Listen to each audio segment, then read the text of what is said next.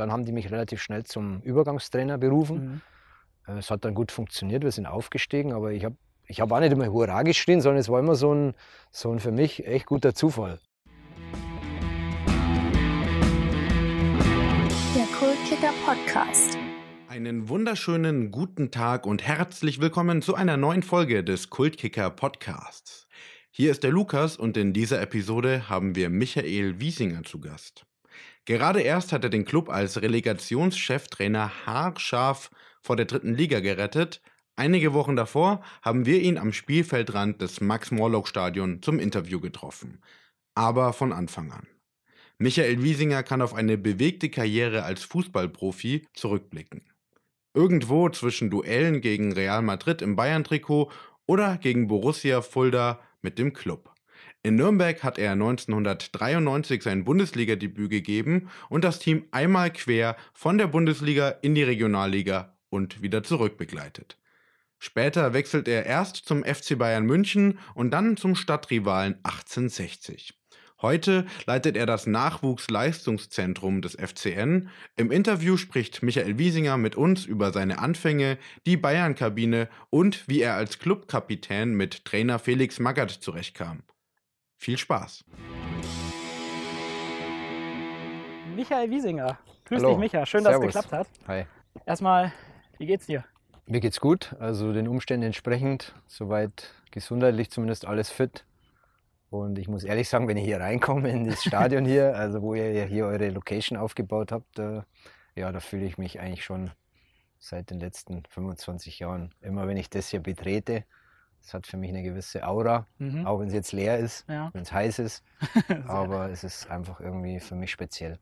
Das kann ich natürlich absolut nachvollziehen, weil es ist wirklich ein schönes Stadion, muss man wirklich sagen, ein besonderes Stadion. Und du hast ja auch sehr viele Spiele gemacht, darüber werden wir gleich auch noch reden, aber wir müssen ähm, erstmal natürlich über den Anfang sprechen deiner Karriere. Ähm, die fing an äh, beim SV Glendorf, wenn ich mich äh, richtig erinnere. Ja, nicht ganz genau. Mein Nicht Heimatverein ist, äh, die heißen DJK Emmerting. Mhm. Ist auch mein, mein Ort, wo meine Eltern nach wie vor leben. Ich bin aber relativ früh dann zum Nachbarverein gegangen. Äh, die hießen damals SV Gendorf, heißen jetzt Burgkirchen. War, war damals schon ein Problem, weil der Jugendleiter in meinem Verein war mein Onkel. Mhm. Da gab es Theater, weil er es nicht verstanden hat. Aber für mich war damals schon klar, ja, dieser Club, also eigentlich heute glaube ich unvorstellbar, die hatten eine sehr, sehr gute Jugendarbeit.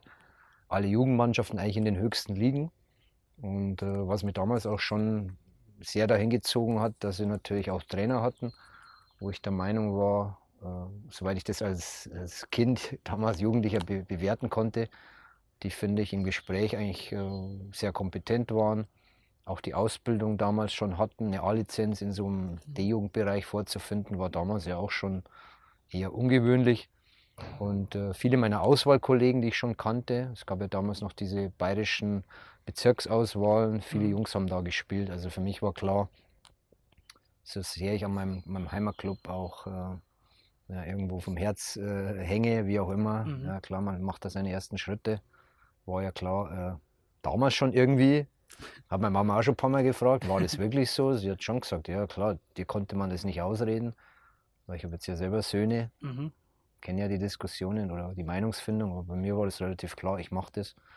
Interessiert mich nicht, was äh, irgendjemand aus meinem Verwandtenkreis dazu sagt, sondern das ist für mich der wichtige nächste Schritt. Du hast da ja ähm, dein, deine fußballerische Jugend bis fast bis du 18 wurdest äh, verbracht bei einem Verein. Du hast gerade schon gesagt, ihr habt da höher gespielt und so. Gab es denn in dieser Zeit auch schon trotzdem Angebote von, von anderen Vereinen? Äh, ja, ja, wir waren natürlich da und hatten da ab der Ziehung natürlich auch Vergleiche gegen Bayern, 60, Augsburg. Äh, das war schon auf einer Ebene, wo du natürlich äh, in den Fokus kommst. Mhm. Ich schon, je mehr ich drüber nachdenke, schon eine krasse Nummer. Ja. Wir waren da nicht so ein Mitläuferteam, sondern wir haben da eigentlich vorne mitgespielt. Ja. Wir waren immer so Zweiter, Dritter, Vierter.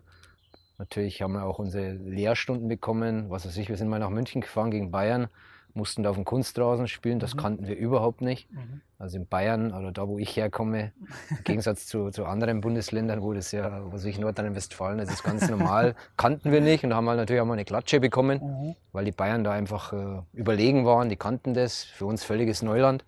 Aber wir waren da echt, äh, wir haben uns da achtbar aus der Affäre geschlo- äh, äh, gezogen.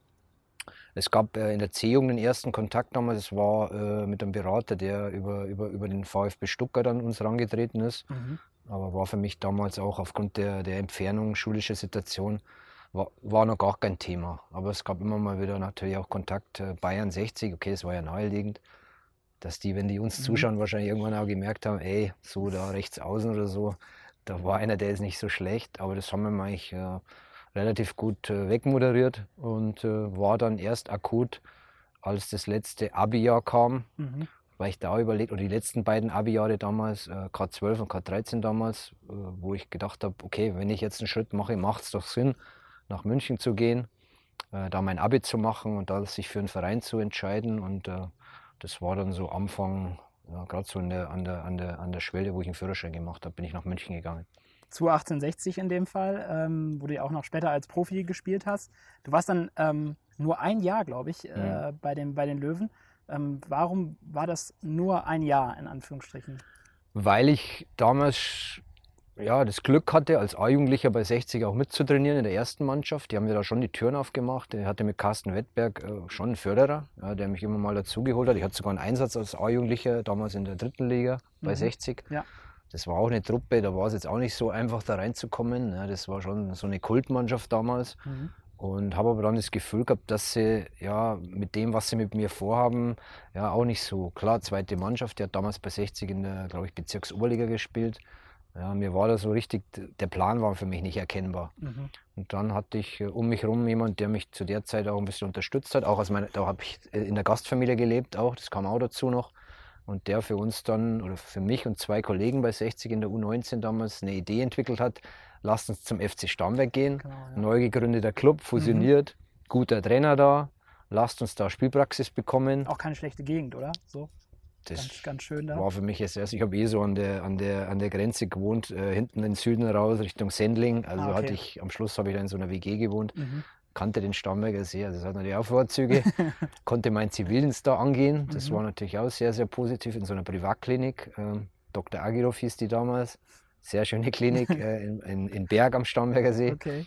und konnte da aber trainieren. Mhm. Und äh, ja, es war, es war schon auch so eine erfahrene, abgewichste Truppe. Da hat Jürgen Teuber gespielt, das ist Mhm. hier auch so eine, jemand, den man hier kennt. Mhm. Toni Schmidt-Kunz, das war so eine 60er-Legende.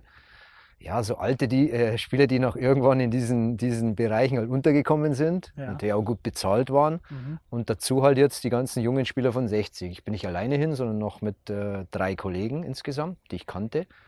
Und dann haben wir da eigentlich relativ schnell so diese erstmal diese damalige Landesliga aufgemischt und Mhm. sind dann in die dritte Liga aufgestiegen. Und im Nachhinein war es für mich optimal. Ich hatte einen super Trainer, Karl-Heinz Finsterer hieß der, auch kein Bekannter in der Szene, nie geworden, verstehe ich auch nicht. Einer meiner besten Trainer.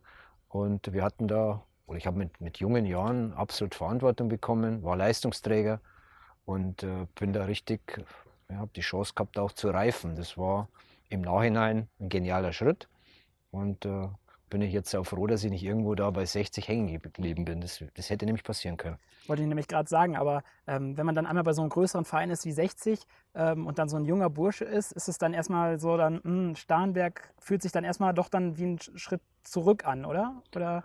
Ja, also ich, ich war schon immer so eher die Dinge relativ sachlich betrachtet. Also war nie so der, der da emotional äh, komplett aus dem Ruder gelaufen ist, nur weil ich bei den Profis mal eine, eine Trainingseinheit mitgemacht habe oder weil Mhm. ich da gespielt habe mal ein paar Minuten. Also für mich war schon klar, es muss nachhaltig irgendwo hingehen. Potenzial ist da, Wille ist da, Einstellung ist da. Also im, Grunde war für mich klar, also eigentlich kann mich nichts aufhalten. Es muss nur der richtige Rahmen gefunden werden. Es muss nur äh, der richtige Zeitpunkt gefunden werden. Und das war ich dann schon genial, weil ich dann relativ schnell auch Kontakt nach Nürnberg hatte, Mhm. über den Willi Entenmann. Mhm. Hatte hier auch schon äh, Trainingseinheiten, die ich mitgemacht habe. Heutzutage auch. Eigentlich unvorstellbar, dass ein Drittligaspieler in die erste Liga mal fährt. Habe ich Dienstag hier mittrainiert. Äh, ah, Das ah, war okay, von meinem Club damals äh, alles so, ja, wurde abgesegnet. Wow, ja, Da das habe ich ist, Dienstag äh, mal Einheiten hier gemacht, habe das schon ein bisschen kennengelernt und da war eigentlich klar, dass ich dann zur Saison 93, 94 hierher wechsle. Also es war schon gut vorbereitet, sage ich mal. Genau, wie du schon sagst, 1903, also warst dann zwei Jahre in Starnberg, ähm, hattest dann eine sehr gute Zeit, eine sehr lehrreiche Zeit, konntest dich entwickeln, aber 1993 kam dann der Schritt in die erste Bundesliga. Wie hat sich das so angefühlt, als du auf einmal, als auf einmal klar war, jetzt erfüllt sich, sage ich mal, ein Traum und ich bin jetzt äh, Mitglied einer, einer Erstligamannschaft? Ja, ich habe halt natürlich Zeit gehabt, mir das Ganze hier mal anzusehen, für, für, die, für Franken, für, die, für den Club mal ein Gefühl zu entwickeln. Ich meine, ich komme aus Oberbayern. Ja, Also wir hatten, da gibt es eine, eine große Club-Fanbase, weiß ich jetzt oder wusste ich relativ schnell, aber damals Einzugsgebiet Bayern 60.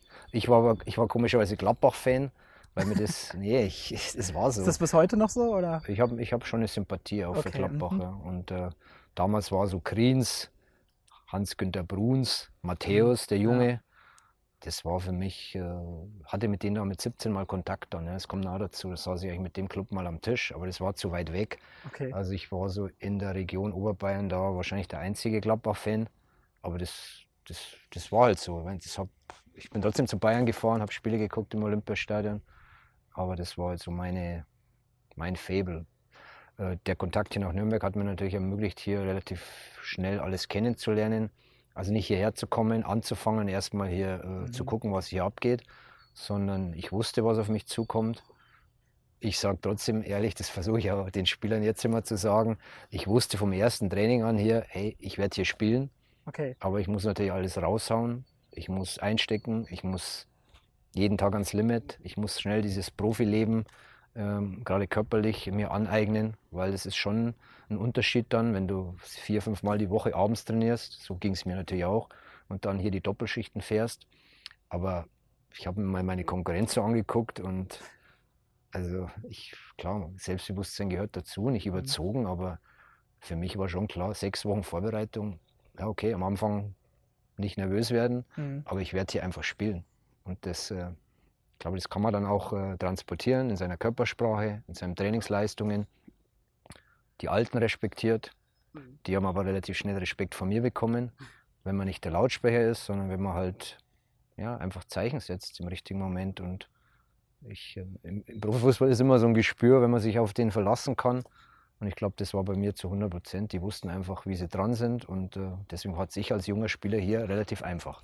Das äh, finde ich nämlich auch so spannend, weil du kamst dann eben aus der, aus der, aus der Drittklassigkeit sozusagen vom Verein her und warst dann, äh, hattest dann am ersten Spieltag hast du schon, hast du schon Einsatz gehabt, also direkt debütiert. Das ist ja, Äh, ja, ja, richtig. da brauchen ja einige Spieler, ist ja auch überhaupt nicht verwerflich, etwas länger für. Aber das finde ich schon sehr auffällig, dass du dich dann direkt, dir direkt deine Vorbereitung so gezeigt hast, dass du dann, ja, es dann auch debütiert hast. Ich merke ja selber jetzt in meiner, meiner äh, Position, die ich gerade ausübe, in den Gesprächen hört sich das immer einfach an. Und ich würde am Gegen den liebsten HSV übrigens Ja. damals. Niederlage 5-2. 5-2, korrekt, ja. Ich würde es den Jungs ja gerne noch mehr sagen, aber ich weiß, nur vom Sagen ist es nicht getan. Aber das ist, für mich war es einfach so einfach.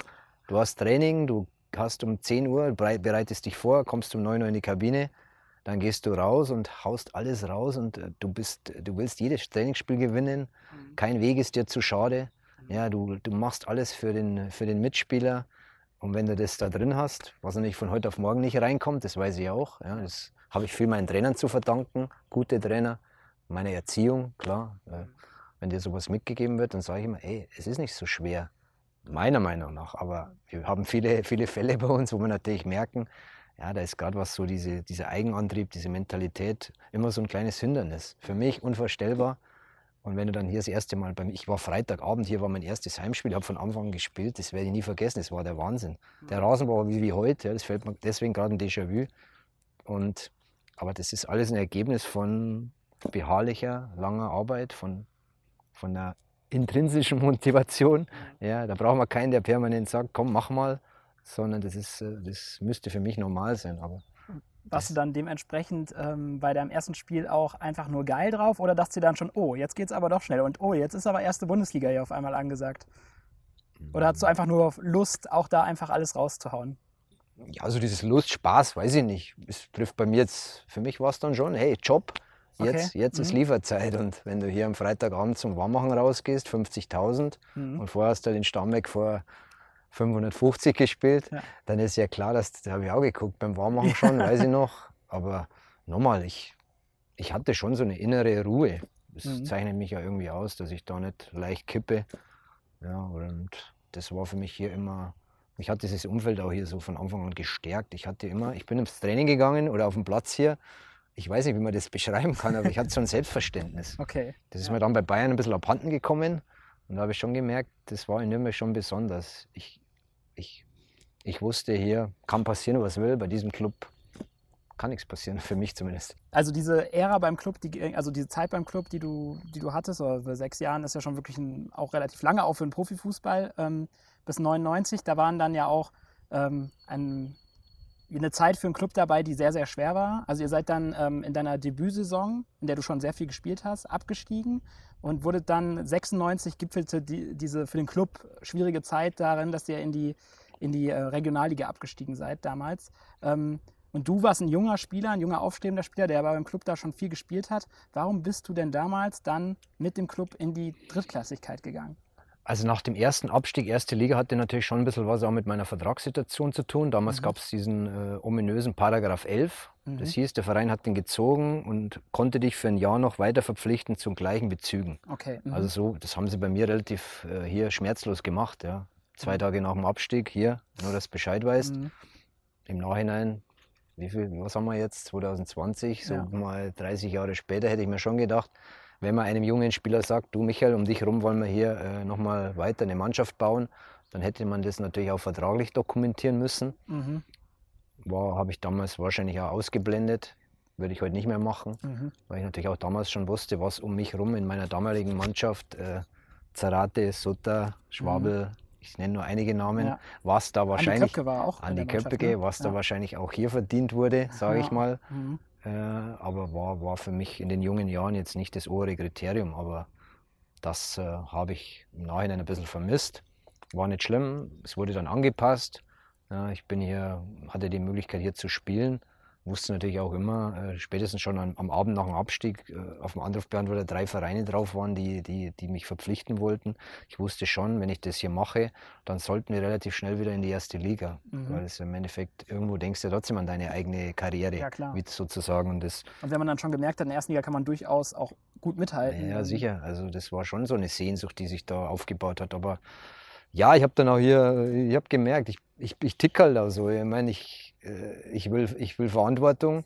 Mhm. Es hat mich auch bedrückt, was wir da äh, sportlich hier geleistet haben, wobei ich vielleicht im ersten Jahr äh, ich gar nicht so der Entscheidende war. Ich hatte einen Mhm. ganz guten Schnitt im Kicker. Mhm. Ich war sogar unter den Top-Leuten, aber äh, ich bin halt trotzdem abgestiegen. Ich Ja. saß halt mit, dem, mit in dem Boot Mhm. und das auch wieder gut zu machen. Das hat sich dann in so einen Sog entwickelt, dass es irgendwie hier nicht weiterging. Aber trotzdem habe ich immer mehr Verbundenheit entwickelt und Mhm. mehr, mehr Verantwortung entwickelt, um das Ganze wieder gerade zu biegen. Ob Ja. das jetzt richtig falsch war, weiß ich nicht. Es hat auf jeden Fall wahrscheinlich ein paar Erstligaspiele gekostet. Und äh, ich möchte aber trotzdem diese Phase nicht missen, was hier passiert ist, was hier falsch gelaufen ist. Aber trotzdem auch, wo wir dann trotzdem mal gute Phasen hatten. Aber es war halt sehr, sehr unruhig und Mhm. da konntest dich wirklich äh, so richtig auf Fußball konntest dich nicht äh, konzentrieren. Es war immer was los hier.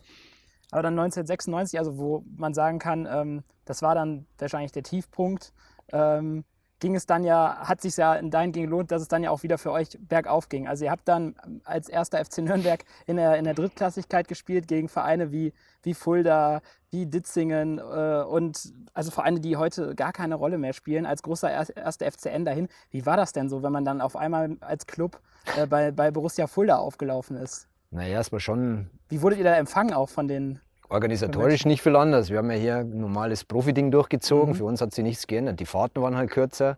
Äh, die Vereine, hast du gemerkt, es war Volksfest. Wenn wir Mhm. kamen, war die Hütte voll. Und das hat sich schon so entwickelt, äh, auch hier, glaube ich, bei unseren, bei unseren Clubfans. Ja, die sind halt mitgefahren. Ja. Wir waren, was weiß ich, in Egelsbach. Kennen wahrscheinlich heute auch nicht mehr so viele, aber da Ja. war, da war, war, das war eine Clubhochburg. Oder in Kassel oder in Weißmann ist hier, Mhm. ein, nicht weit weg hier, ein Riesenstadion steht da nach wie vor. Das Ding war voll und es waren richtige, ja, im Nachhinein waren es top, top Erfahrungen, top Ereignisse. Die Gegner hatten Respekt, die waren heiß auf uns, aber wir haben schon auch genutzt, dass die immer so, gerade in der Anfangsphase, waren sie sehr vorsichtig uns gegenüber. Und da haben wir oft zugeschlagen und haben das dann in die richtige Richtung gebracht. Wir haben, wir haben keine Übermannschaft gehabt, das war auch klar. Aber wir haben das dann, wir sind schon so zu so einem, zum Team geworden. Na, Willi Entmann hat das damals auch, Mhm. finde ich, sehr, sehr gut gemacht. Und äh, haben uns da schon so Da durch- war Frank Baumann auch unter anderem Ja, schon bei euch wir hatten schon eine ne? gute Truppe auch, aber die ist alles auch Spieler, die sich auch noch entwickeln mussten. Ich genauso. Klar, bist du plötzlich mit 22, 23 äh, voll in der Verantwortung gestanden. Und das prägt einen schon und das haben wir, da haben wir dann gut gemacht. Aber natürlich nicht mit einer Truppe, die jeden Mal 4-5-0 aus dem Stadion schießt. Das nicht, sondern eben die Truppe, die wissen musste, wenn du nach Kassel fährst, wirst du Widerstand kriegen, Mhm. du wirst äh, dagegenhalten müssen. Äh, So ähnlich wie jetzt, wenn ein Erstligist in die zweite Liga absteigt. Ja. So, so ein ganz anderer Fußball halt. Mhm. Und äh, zu Hause war aber hier Gab es dann auch mal so richtig auf die Knochen von so Leuten, die sich gedacht haben, boah, jetzt äh, der Wiesinger, der quirlige Wiesinger, dem werde ich jetzt aber mal besonders den Zahn ziehen. Hattest du so, Mm, Nein, aber ich so habe dieses Gefühl? in der, der Phase schon viele Elfmeter gezogen, Freistöße. Das war ja klar, dass War es auch einfach vielleicht ein bisschen zu schnell dann. Naja, aber das war ja klar. Dass, irgendwie habe ich mir ja, ich war ja mindestens dann vorher schon zwei, drei Jahre jetzt erste Liga, zweite Liga, dass man Mhm. da irgendwo ein bisschen äh, einen Vorsprung hat in dem, was man tut oder in der Qualität, das war Mhm. ja auch klar. Aber ja, Regel Nummer eins war erstmal dagegenhalten, in den Zweikämpfen, so wie man so schön sagt, Mhm. hingehen, nicht zurückziehen. Und da hatten wir schon eine gute Mischung. Das hat der, der Trainer damals schon erkannt. Und deswegen hatten wir schon auch eine Mannschaft, gegen die man nicht so gern gespielt hat. Ja. Aber wenn es lief, haben wir den Gegner schon auch zerlegen können. Ja. Das war schon, wir hatten schon Qualität, gerade in vorderster Front. Und äh, so Jungs wie Frank Baumann, die haben sich da halt äh, entwickelt zum richtigen Stabilisator. Und äh, ja, hier zu Hause hat sich auch was, äh, ist auch was passiert. Das Stadion war plötzlich voll. Mhm. Ja, die Leute haben gemerkt, hey, hier passiert wieder was, der Club. Ja, das ist irgendwie vielleicht ein ehrlicher Fußball. Und den Jungs äh, kann man vertrauen, die kann man unterstützen, habe ich zumindest so empfunden. Mhm. Und dann war dieser Aufstieg zusammen mit Kräuter Fürth ja damals auch nur der, eine Folge, eine logische Folge von dem Ganzen. Apropos äh, gute Mischung, in dem Jahr darauf kam, kam, war Felix Magath auch euer Trainer. Wie hast du den denn eigentlich so als Trainer erlebt? Über den gibt es ja ganz viele Geschichten und äh, ein ganz spezielles Image. Wie kam Michael Wiesinger mit Felix Magath zurecht? Also für mich im im Rückblicken war es eigentlich mein bestes Jahr. Also, Also du hast äh, elf Tore geschossen. ja, also was, was das betrifft, der war Und ihr seid ja auch aufgestiegen dann Ja, direkt im Durchmarsch. Andere, anders wie Liga? Willi Entmann. Ja. Willi war, äh, soweit ich das jetzt noch sagen darf, äh, das war, ich, ich, ich war für mich schon, äh, ich hatte eine, eine tiefe Verbindung zu ihm, Mhm. aber der war schon speziell. Okay. Ein Schwabe, viel geredet. hey Junge, was ist denn da schon wieder? Hat auf die Ernährung geguckt und beim Laufen wollte immer keiner neben ihm laufen, weil er halt so viel geredet hat. Okay. Weil der, der war oft, äh, hast du gedacht, der ist fitter wie wir. Ja. wie, wie kann einer beim Laufen so viel reden? Und Magath war halt das komplette Gegenteil. Der war vom ersten Tag an, ja, war immer so eine Distanz. ja. Das hat er natürlich auch hier geschickt eingesetzt. Das ist Psychologie. Mhm. Damals auch noch nicht so gecheckt, was der so macht, wenn er eine Besprechung hält, ganz leise redet. Ja, was will er da? Dass alle näher kommen. Ah, Oder wenn er mal, was weiß ich, wenn er mal in der Mannschaftsansprache in der Kabine 15 Minuten gar nichts sagt. So was hat er auch gemacht. Ja, was fängst du damit an? Was will er damit? Aber der hat aus unserem Haufen, wir, wir sind nicht gut in die zweite Liga gekommen Mhm. mit Willi Entmann damals, hat er wirklich, äh, der hat was entwickelt, das hat sich, habe ich danach auch nicht mehr erlebt. Ja, der hat da schon so ein, so ein Konstrukt gebaut, da waren schon die Mannschaft, die waren nicht alle begeistert, aber die wussten, uns bleibt eh nichts anderes übrig, wir müssen marschieren. Wir Mhm. müssen das Training aushalten. Wir müssen ihm zeigen, dass er uns nicht klein kriegt. Es war so. Okay. Und deswegen waren wir natürlich topfit. Mhm. Und er hat da, glaube ich, auch gemerkt, hey, das ist eine Mannschaft, so mit Martin Driller und so. Der, die, ja, und wir, wir waren natürlich, wir, war, wir waren widerstandsfähig. Äh, Ja. Und wenn er oft im Trainingslager mal hart trainiert hat und früh um acht Intervallläufe in der Schweiz, dann sind wir halt mit dem Bus zurück ins Hotel und haben halt da ein Lied angestimmt. Also jetzt nicht Ah, ich, okay. aber Mhm. Um so- zu zeigen, ihr ja, so, so, so Leute wie, wie Martin, der so für eine Mannschaft, äh, ja, das sind Top-Jungs oder ein Top-Typ, der halt ja, auch einsteckt, aber dann halt auch äh, ja, einfach für die Mannschaft mal wieder was inszeniert. Das war damals so ein richtiges, da ist was gewachsen. Mhm. Und wir waren, wir waren keine Übertruppe. Aber plötzlich vom letzten Platz hier, erinnere mich noch, hier gegen Unterhaching, habe ich das Tor geschossen, okay, äh, haben wir gewonnen. Und dann ging, dann ging da so ein Flow los Mhm. immer 1-0, immer. Aber irgendwie, also für mich war, habe noch nie vorher das Gefühl, 92. Minute und ich kann jetzt nochmal einen Schalter, äh, nochmal runterschalten und es geht jetzt nochmal. Ja. Also es war schon körperlich eine neue Grenzerfahrung, aber mir hat es nichts ausgemacht. Aber es gab natürlich andere, die, die haben gelitten, Ja, sage ich mal. klar. Und sind viele dann auch äh, weggegangen, durchgefallen, wie auch immer. Und Magath ist dann nach einem Jahr, wo wir super erfolgreich waren, ist er ja ganz plötzlich dann weg. Mhm. Und ich war sein Kapitän. Ich hatte mit ihm vielleicht ein bisschen mehr Kontakt, aber jetzt auch, habe auch nicht so die tiefen Gespräche gehabt. Mhm. Brauchte ich auch nicht.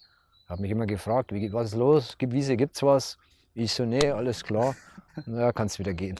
Und die anderen haben mich Okay. natürlich draußen gefragt, ey, was hat er gesagt? Ich so, ja, gar nichts. Dann sind wir wieder raus und der hat uns wieder schön, schön lang gemacht.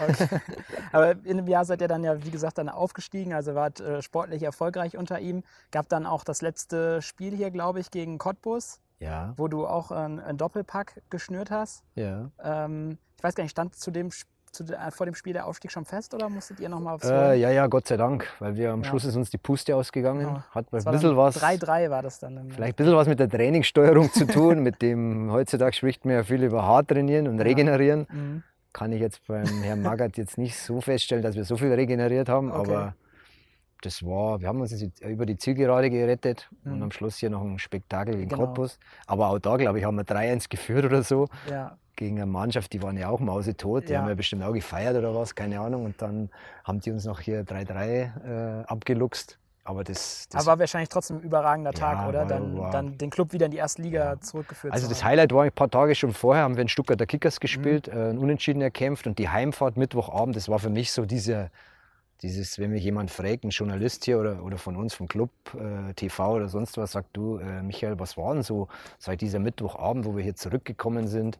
Äh, in Nürnberg gibt es ja den Plärrer bis zum Hauptbahnhof, äh, zweite Liga, Mittwochabend, ja, am nächsten Mhm. Tag ist ganz normal Arbeit. Der war komplett voll, wir sind Okay. da durchgefahren, die Fans waren da, das, das, das war wie so eine Meisterschaft. Da habe ich Mhm. gedacht, hey Wahnsinn, was ist denn hier los?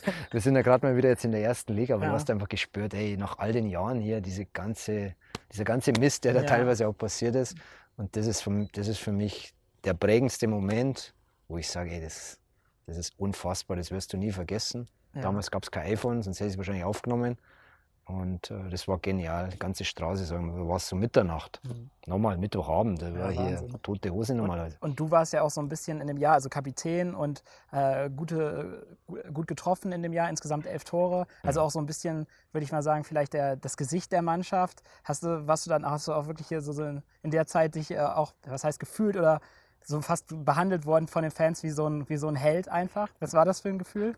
Ich finde schon, aber ich finde aber auch verdientermaßen, weil Mhm. ich, äh, ja, ich, ich musste auch hier einstecken. Es ist ja. Ja. nicht so, dass äh, da irgendeiner gesagt hat, ey, äh, Michael, du hast so ein tolles erstes Jahr hier gehabt, super. Mhm. Sondern nein, wenn du draußen warst, äh, ja, in Nürnberg ist es nun mal so, da musst du einstecken, Mhm. da wirst du beschimpft. Also, Ach echt auch? ja, also das ist ja irgendwo, hey, hier hängt jeder mit Herzblut Ja, dran. Das klar. kann, ich kann nicht erwarten, dass ich Mhm. dann in die Stadt gehe und das ist halt so. Und ich werde nie vergessen, letzter Zweitligaspiel, wo wir runter sind, äh, glaube ich, dann 96 oder so in Genau. die dritte Liga. Am, am Zaun hat mich auch ein Fan abgepasst, angepöbelt, beleidigt, rauf und runter.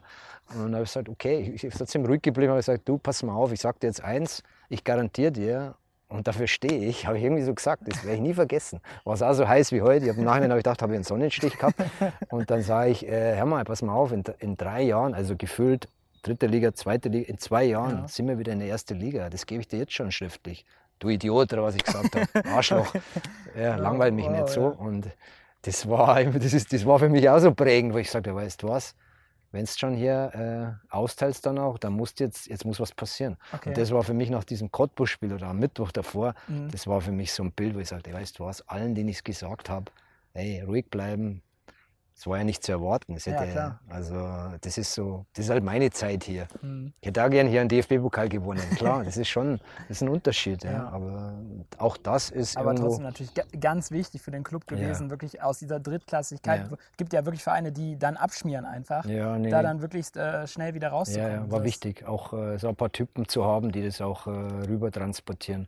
Das war damals schon, haben sie ja die Mannschaft gut zusammengestellt. Da war George Volker, glaube ich, auch äh, damals Manager, sportlicher Mhm. Leiter, der da ein paar ganz gute Sachen gemacht hat. Zierich geholt, äh, Genau. nochmal als Stürmer. Also es war eine, eine Truppe, finde ich, mit der konnte man sich echt äh, identifizieren. Und dann wart ihr in der ersten Liga und äh, du hast auch noch ein Jahr hier in der ersten Liga gespielt. Und dann kam natürlich ähm, irgendwie ein Anruf von Uli Hoeneß oder wie kann man sich das vorstellen? Wie wurde der Wechsel zum Äh, FC Bayern eingefädelt? Ich wusste, dass äh, Kontakt oder Interesse besteht, also Mhm. nicht nur von Bayern. Ich war auch äh, zu Gesprächen in Stuttgart, Mhm. Schalke habe ich mal telefoniert. Also für mich war irgendwo dann nach dem Aufstieg schon der Zeitpunkt gekommen. Ich hatte eine sehr gute Vorrunde hier. Ich habe gemerkt, ich bin da wieder angekommen, es flutscht. Ich Mhm. hatte viele Assists. Ich hatte so eine Phase, da war gefühlt jede Flanke war ein Tor. Also irgendwie hatte er ein gutes Stürmer mit Kuka und Mhm. Ziric, muss ich Mhm. auch sagen. Äh, Und für mich war aber irgendwo dann trotzdem klar, hey, es muss irgendwie für mich, ich brauche jetzt für mich die Erfahrung, äh, ob es noch weitergeht. Mhm. Und äh, habe dann hier verletzt, so Mitte März, Rückrunde, ja. Ja. heiße Phase. War nicht optimal, weil ich wusste, ja, das ist doof, weil du ja privaten Entscheidungen treffen musst, aber auch sportlich jetzt nicht mehr unterstützen kannst. Und der Super-GAU war natürlich dann hier der Abstieg, äh, als äh, Kaiserslautern da Mhm.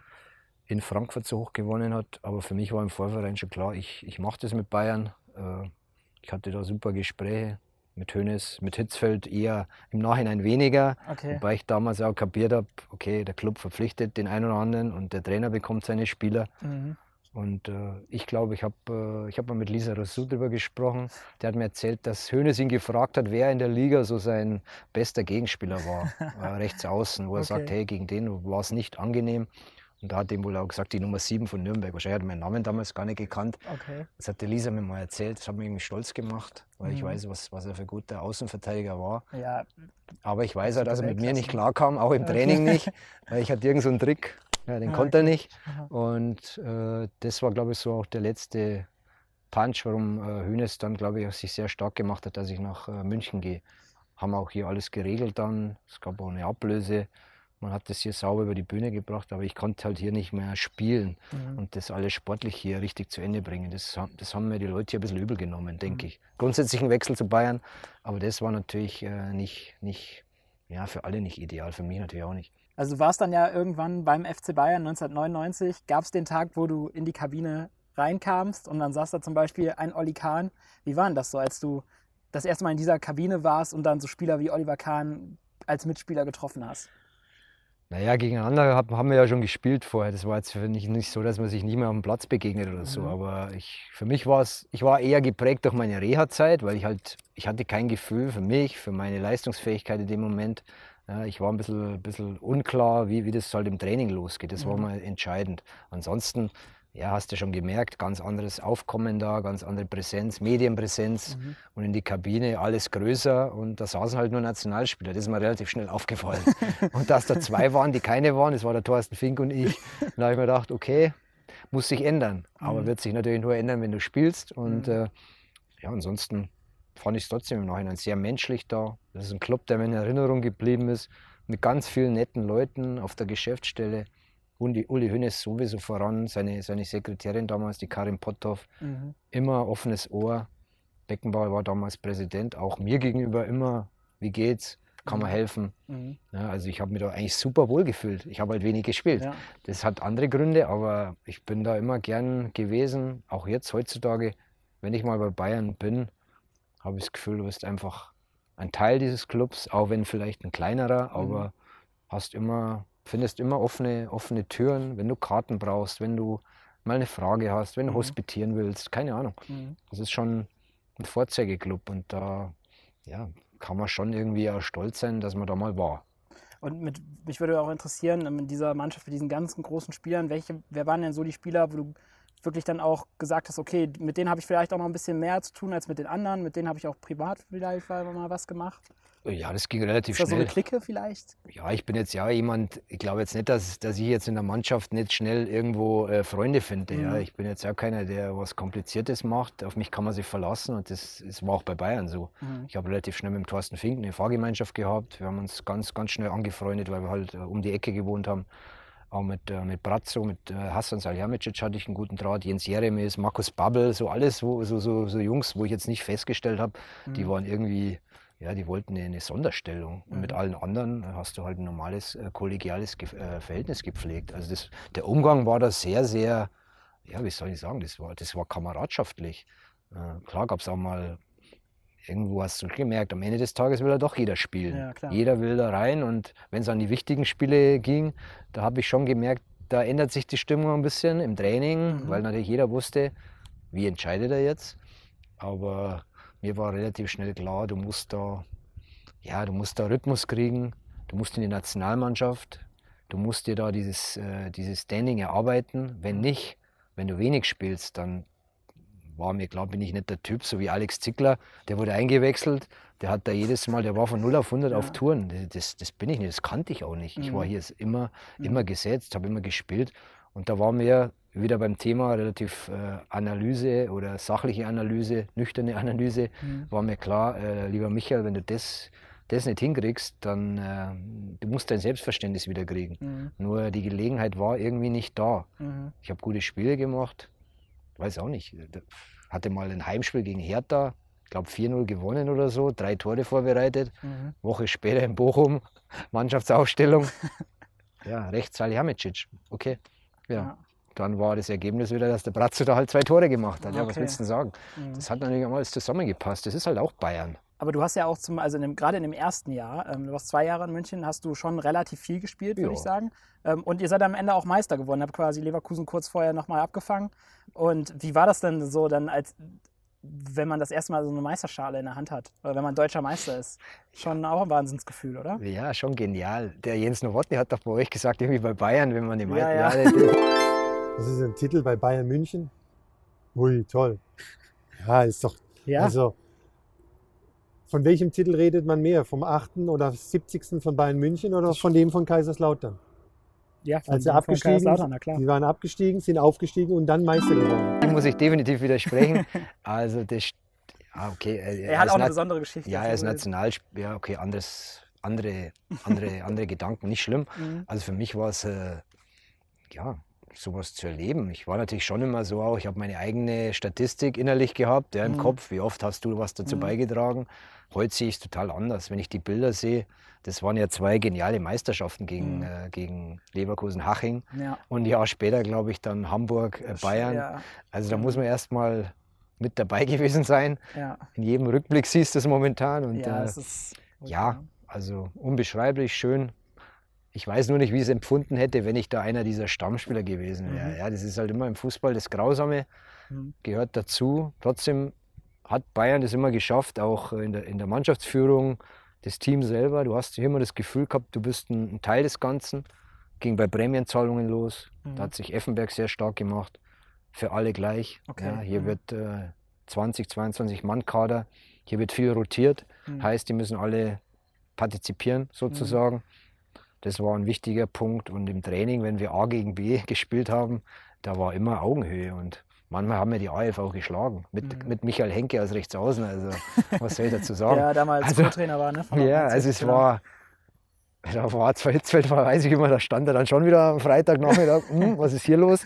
Aber am nächsten Tag konnte er sich halt auf die Truppe verlassen. Die haben halt alle einen Schalter umgeklickt. Das war, Mhm. das war auch schon meine Erkenntnis, weil ich habe ja immer so getickt, trainiere so, dann wirst du am Wochenende spielen, genauso. Mhm.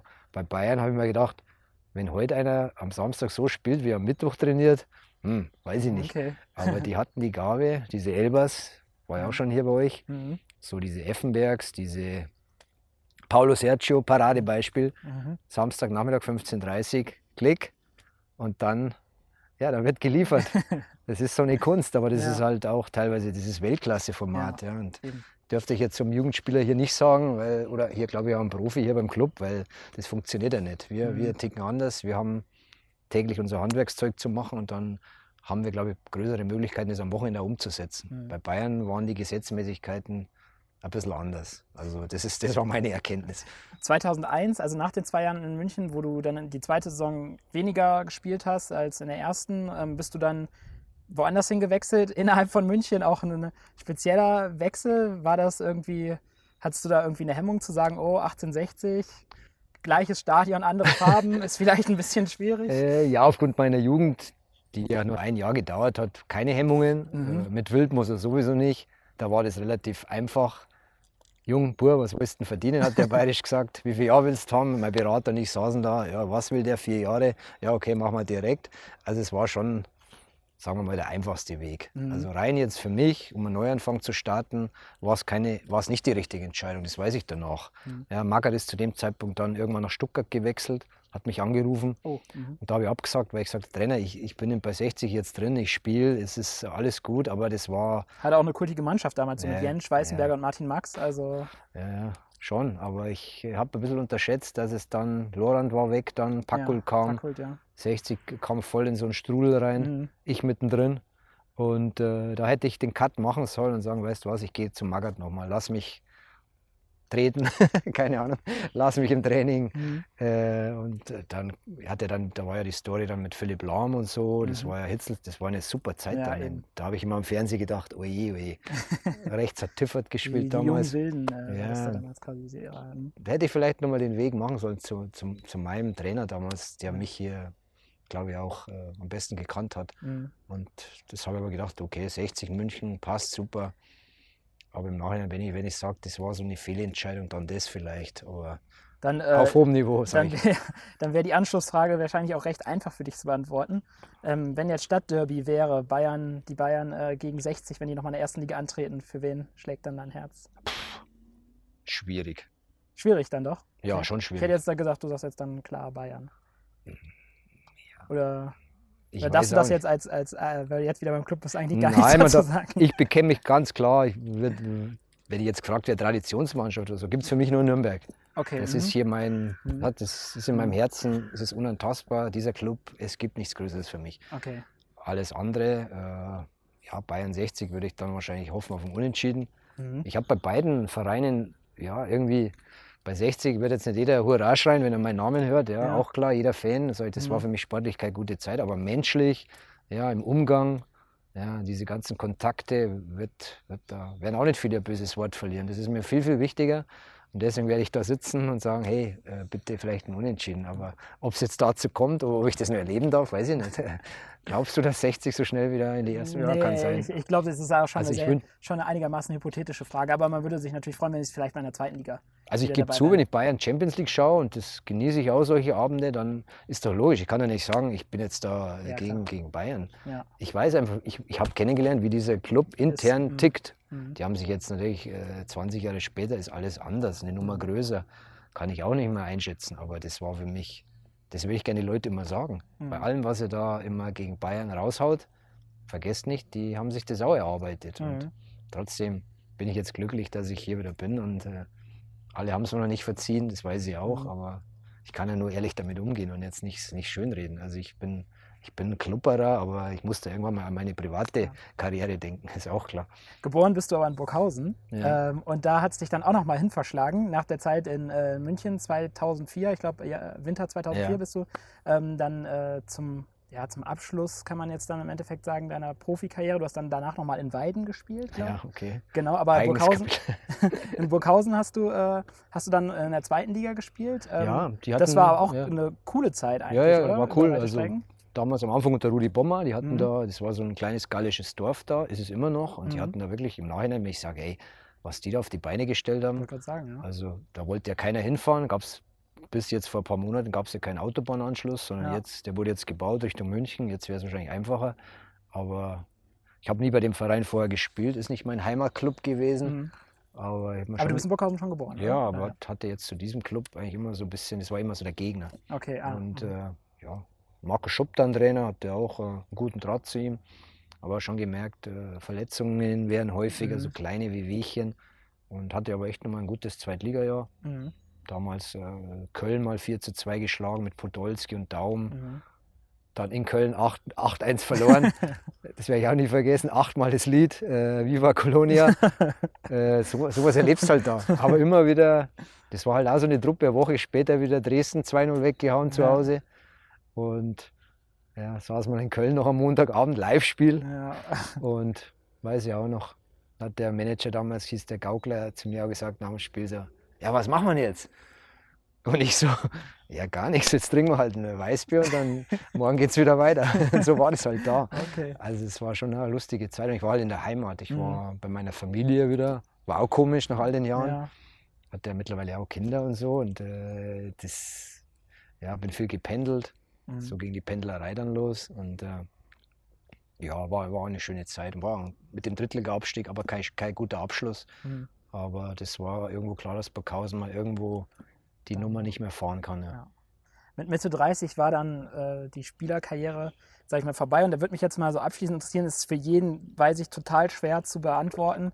Aber wenn du dich vielleicht für einen entscheiden müsstest, wer war denn der beste Mitspieler, den du hattest, der dich am meisten beeindruckt hat, vielleicht, wo du gesagt hast, boah, oh Gott, der ist aber wirklich richtig, richtig gut. Also es gibt ja mehrere Komponenten. Ja. Fußballerisch, menschlich, Menschlich. ja, dieses ich, ich achte viel auf, wie, wie ist er in einem Team. Mhm. Und da würde ich jetzt schon sagen, der, der Vicente Lizarazu. Okay. Mhm. Also, wenn wir heute über Yoga sprechen, das hat der damals schon gemacht. Also, Ah, okay. ja. er war Ich einfach glaube, der surft auch und so weiter. ja, und so auch fort. so ein bisschen ein, wie soll ich sagen, sehr nett, immer höflich, aber ich glaube, innen drin, wenn er mal losgelassen, am richtigen Ort, dann auch, äh, Okay. ja, keine Ahnung, kann gut feiern, Mhm. ist gut drauf, ist so ein bisschen auch, ja, passt auch zu meinem Charakter irgendwie. Den habe ich sehr bewundert, muss ich echt sagen. Und, aber man würde ja allen anderen, klar. Will ich nicht, Man aber ist denen wahrscheinlich auch egal. Ja. Aber der war schon eine Ausnahmeerscheinung, muss ich schon sagen. Und gab es auch mal einen Gegenspieler, wo du dir gedacht hast, gerade du als, Ja, ähm, wo du dir gedacht hast, äh, oh, das ist jetzt aber wirklich kompliziert, da mal Ja, vorbeizukommen. Ja, das ist auch ein ganz bekannter Name. Wir hatten mal in Paris so ein Turnier mit, äh, mit AC Mailand, Paris Saint-Germain. Es war so ein Kurzturnier. Mhm. Werde ich auch nie vergessen, weil die Straßen von Paris waren gesperrt. In Bayern musst du da durch. Was erlebst du halt auch nur da. Ja, klar. Weißt du, Mhm. als Tourist rennst halt rum und da war einmal diese ganze Champs-Élysées, äh, ah, hier ist das und hier ist der Eiffelturm, alles klar. Und äh, da habe ich gegen Paolo Maldini gespielt. Oh, ja, auch hab ich mir auch ein gedacht. riesiger Name. Habe mir aber auch gedacht, ey, der ist doch jetzt auch schon über 30, der kann doch nicht mehr so schnell sein, der kann doch nicht mehr so, an dem kommst du doch vorbei. aber der hatte so ein, so ein taktisches Verhalten, so eine, so eine, auch eine Statur. Ich, beim, Mhm. Warm, beim Reingehen habe ich mir schon gedacht, oh wow, Mann, was für eine Maschine. Mhm. Und äh, das war so, ich bin da gar nicht in den Zweikampf gekommen, Mhm. weil der sich immer so verhalten hat. Das war also diese alte, die, damals die Milan-Schule. Ja, Das war für mich schon auch prägend und den kennen jetzt auch nicht mehr so viele, aber das, ey, Alter, das war ein Weltklasse-Mann, ja. Und in der Halbzeit ist dann Kalazzi gekommen, Ah, ja. da haben wir gedacht, ah ja, der.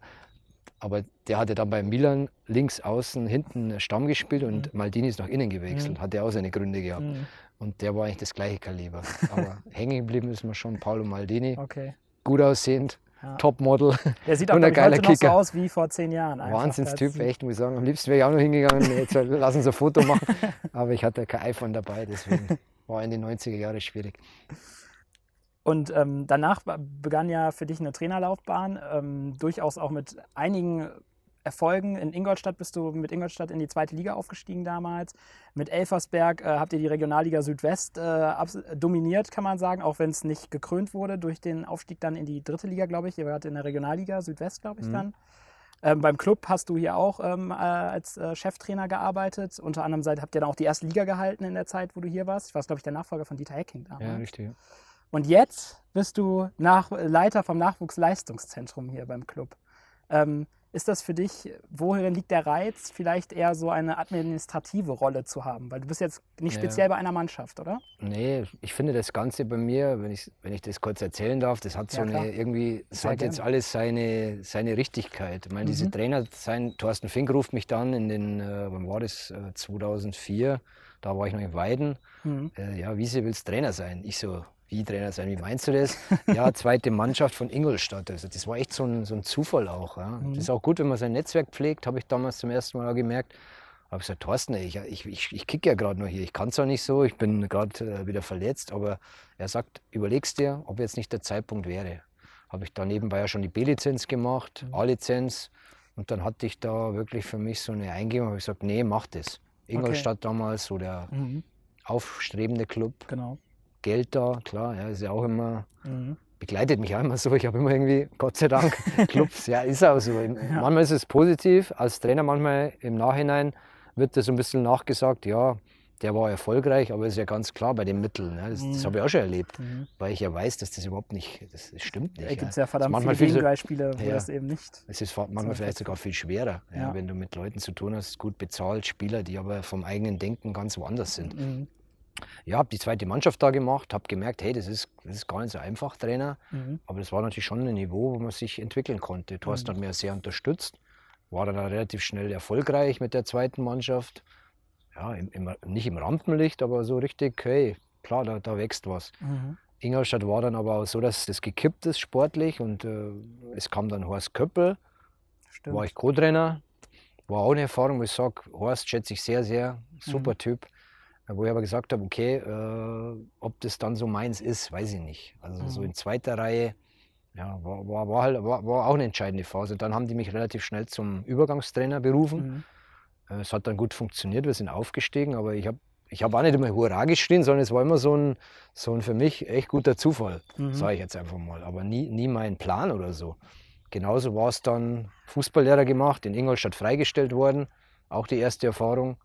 Erfolg, Erfolg. Mhm, mhm. Und dann wirst du ausgetauscht. Ja. Ist auch wichtig, sage ich meinen jungen Trainern hier auch. Das äh, ist, eine, un, un, ja, das ist eine Erfahrung, die musst du hochschätzen, Mhm. auch wenn es erstmal wehtut, weil du halt einfach ein bisschen mehr Gespür kriegst für diese ganze äh, Szenerie hier Mhm. die im Fußball äh, unterwegs ist. Und bin dann hier zum Club, äh, bewusst äh, U21, U23 damals, um mir einfach Zeit zu geben, hierher zu kommen. Klar, war, war natürlich auch schön nach all den Mhm. Jahren, aber war immer klar, ich möchte nur zum Club zurück, wenn man überzeugt ist, hey, der kann uns jetzt in, im nächsten Step irgendwas geben. Nicht Mhm. nur als Person, sondern halt als guter Trainer. Ja.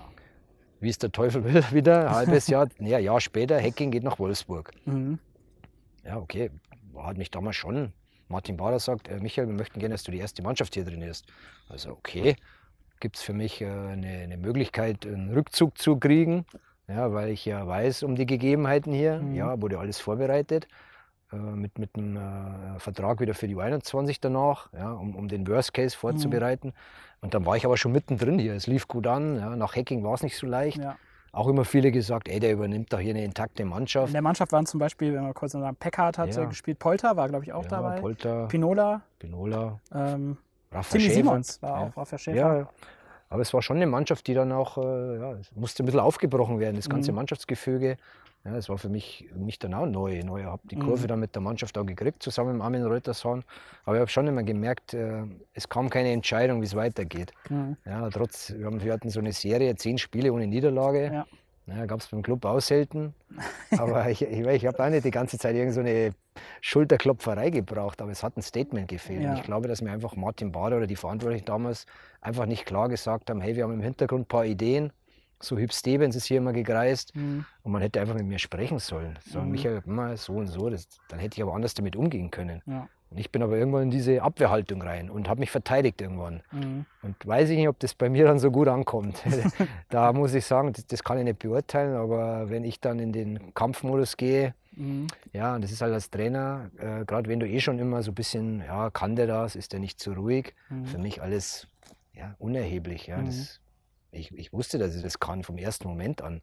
Ja, kann ja keiner glauben, dass du eine Woche Bundesliga trainieren kannst, wenn du nicht durchgreifen kannst. Oder wenn du Ja, nicht ja, klar. Spieler mal sagen kannst, ey, pass mal auf, Ja. so läuft es nicht. Also, aber da musste ich mir immer schon dagegen wehren. Und das hat Mhm. mir so ein bisschen dieses, das Standing war hier nicht da. Und deswegen war es ja auch klar, dass hier relativ schnell in der neuen Saison, ja, wenn es nicht so läuft, Die Diskussion an. man hat hier ein bisschen angefangen, wir müssen doch mal anders Fußball spielen. Mhm. Hacking hat immer zu, Dieter hat immer zu mir gesagt, ey Wiese, in Nürnberg, wichtig, ihr müsst unangenehm sein, ihr müsst eklig sein. Dieses Mhm. Wort hassen ja viele in Bezug auf Mhm. Fußball. Aber das war immer so Dieters Tipp. Er hat gesagt, hey, dann wirst du hier gute Chancen haben. Mhm. Wenn du anfängst hier ein bisschen auf, äh, wir wollen mal ein bisschen mehr Ballbesitz und so, ja, ich weiß ja auch nicht, dann wirst du Schiffbruch erleiden. War so der letzte Tipp ja, im Nachhinein. Aber ich habe gemerkt, von außen kam schon so ein bisschen die Stimmung, hey, jetzt wollen wir dann vielleicht doch mal anders spielen. Ja. Und da wusste ich als Trainer damals, äh, die Zeit äh, oder die Luft wird dünn. Mhm. Und dann äh, ja, war hier die Zeit danach. Ich musste vom Club weg hier, ich musste hier einen Cut machen. Das kann ich auch ganz gut. Also ich, ich lasse mich dann hier überhaupt nicht mehr sehen. Ja, Mhm. das habe ich als, das hab ich, so bin ich halt. Ja. Ich kann Mhm. nicht dann hier ein bisschen Kaffee trinken, habe auch keine Spiele mehr geguckt. Dann kam Elversberg, Krefeld und ich hatte die Chance, Ja. einfach mal hier auch wegzukommen. Ja. Erfahrungen zu sammeln, auch äh, wirklich Dinge zu mir anzueignen, die mir halt jetzt, das meine ich, damit schließt sich der Kreis, jetzt bin ich in einer Position, wo ich das halt alles jetzt äh, benutzen kann. Ich habe da Mhm. echt eine Waffe, so ein Werkzeug, sämtliche Erfahrungen, Spieler, Trainer in allen Ligen, wie auch immer.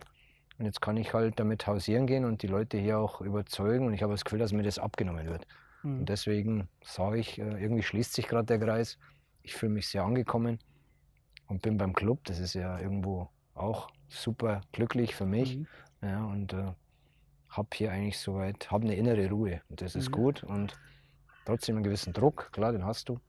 Aber Wie, wie kann man sich das denn jetzt vorstellen? Also du bist Leiter vom NLZ, heißt das so, du bist, ähm, also du stehst dann ja quasi über den, den Jugendtrainern, bist du deren Vorgesetzter. Ähm, wie, inwieweit triffst du dann halt auch sportliche Entscheidungen und inwieweit, wo ist da die Grenze zu den Trainern auch in der, in der Entscheidungsgewalt, sag ich mal?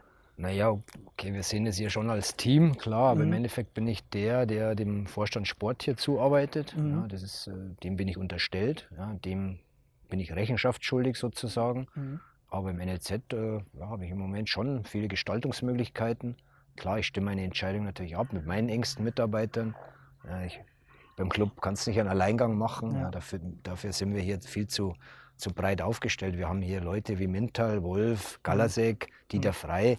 Mhm. Also ist ja klar, dass man hier in seine ganzen äh, Strategien diese Leute mit einbindet. Und, äh, aber am Ende des Tages muss ich für das NLZ die Entscheidungen treffen. Darum bin ich ja der Leiter vom NLZ. Ja. Aber sowas passiert bei uns alles in einer, ja, natürlich nicht in einem Alleingang.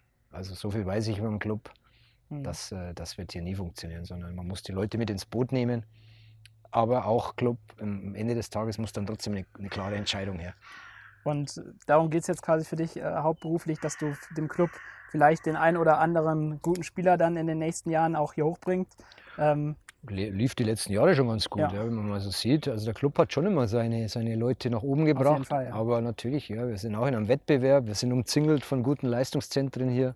Ingolstadt, Fürth, ja, Augsburg, Regensburg. Ja, das Ja. ist schon so unsere, unser Level. Bayern nehme ich mal außen vor, jetzt 60.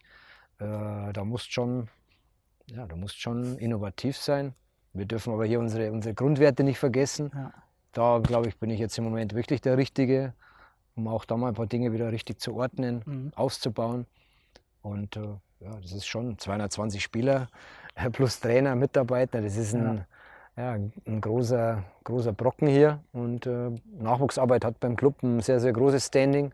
Auch in der Vereins, äh, im Vereinsleitbild, in der, in der, im Grundgedanken von diesem Club. Also ja, also ich sehe mich im Moment äh, wertgeschätzt und äh, habe viele Aufgaben, muss man schon sagen. Da muss man ein bisschen aufpassen. NLZ heißt immer eigentlich 24 Stunden. Okay. Das äh, ist so ein bisschen manchmal, kommt bei nicht bei allen so an. Mhm. Ist fast mehr Arbeit wie, wie so als Profitrainer, Mhm. ist so. Und äh, ja, trotzdem, ich äh, fühle mich wohl und äh, macht riesig Spaß. Das hört sich gut an. Ich würde sagen, an der Stelle machen wir jetzt mal einen Punkt und bedanken uns sehr für, die, äh, ausführliche, für das ausführliche Interview mit dir. War wirklich sehr spannend und wir wünschen dir für die Zukunft alles Gute an dieser Stelle. Das war also das große Interview mit Michael bei uns. Mehr zu ihm und allen anderen Kultkickern findet ihr auf kultkicker.com und natürlich auf unseren Social Media Kanälen bei Facebook, Instagram, YouTube und TikTok. Zum Schluss gibt es jetzt noch unsere Schnellfragerunde mit Wiese zwischen den Pfosten. Ich verabschiede mich. Bis zum nächsten Mal. Ciao. Servus Michael. Servus, Franken oder Bayern? Bayern, Rot oder Blau? beides. Welche Sehenswürdigkeit muss man in Burghausen unbedingt mal gesehen haben? Die längste Burg Europas. Für einen Tag wäre ich gerne mal. Bundeskanzler. Wer war der beste Trainer, der dich je trainiert hat? Ottmar Hitzfeld. Wer war dein Vorbild in der Kindheit? Äh, mein Papa. Welches ist die beste Liga der Welt? Die Premier League. Die Legende lebt. Wenn auch die Zeit vergeht. In einem Satz, warum ist Fußball eigentlich so geil? Weil es dazu so viele Meinungen gibt, weil jeder dazu was beitragen kann und äh, weil keiner zu 100% richtig äh, recht hat. Was war dein letzter Fehlkauf? Ja, Fehlkauf äh, Schuhe von Adidas.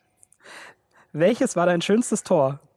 Mein schönstes Tor pff, äh, war hier im letzten Spiel gegen Cottbus äh, vor dem Aufstieg gegen, äh, ein Schuss mit links aus 25 Metern in den Winkel. Mit was bringt man dich richtig auf die Palme? Äh, wenn man nicht, äh, wenn man äh, rumeiert, keine klare Meinung hat, wenn man nicht Klartext sprechen kann.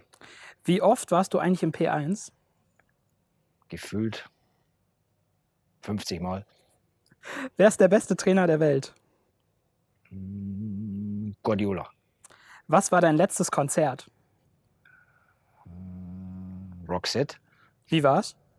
Mm, Interessant. Von welcher Sportart kann der Fußball etwas lernen? Äh,